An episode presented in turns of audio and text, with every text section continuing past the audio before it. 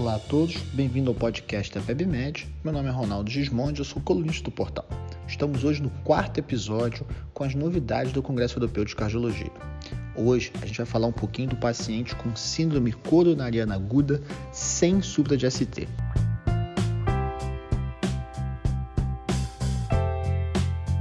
Então o doente chega com dor no peito, você aplica o protocolo de dor torácica e o eletrodivisor de águas. Se tem supra, a sua prioridade é reperfundir, revascularizar, normalmente com angioplastia primária. Mas o doente com sem supra, né? Então aquele cara que chega e o eletro é normal ou uma alteração que não seja supra, ele ali é um grupo muito heterogêneo.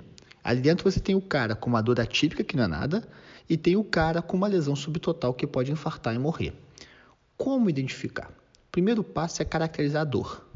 Três características tornam a dor anginosa: sem aperto, piorar com esforço ou estresse emocional, aliviar com repouso ou nitrato.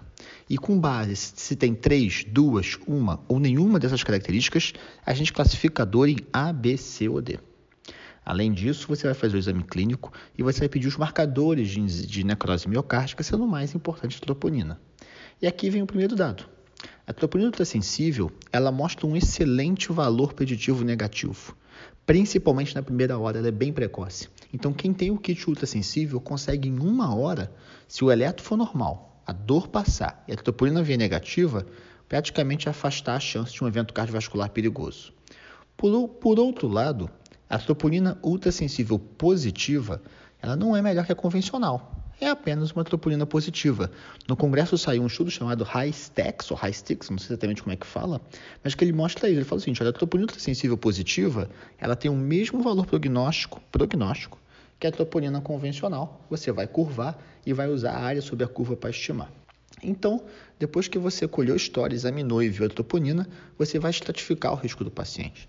Isso pode ser feito clinicamente. O doente de alto risco é aquele cara com dor refratária, congestão pulmonar, instabilidade hemodinâmica, arritmia ventricular maligna, ou usar os scores. O europeu usa o GRACE, o americano usa o TIME, para você tentar estratificar.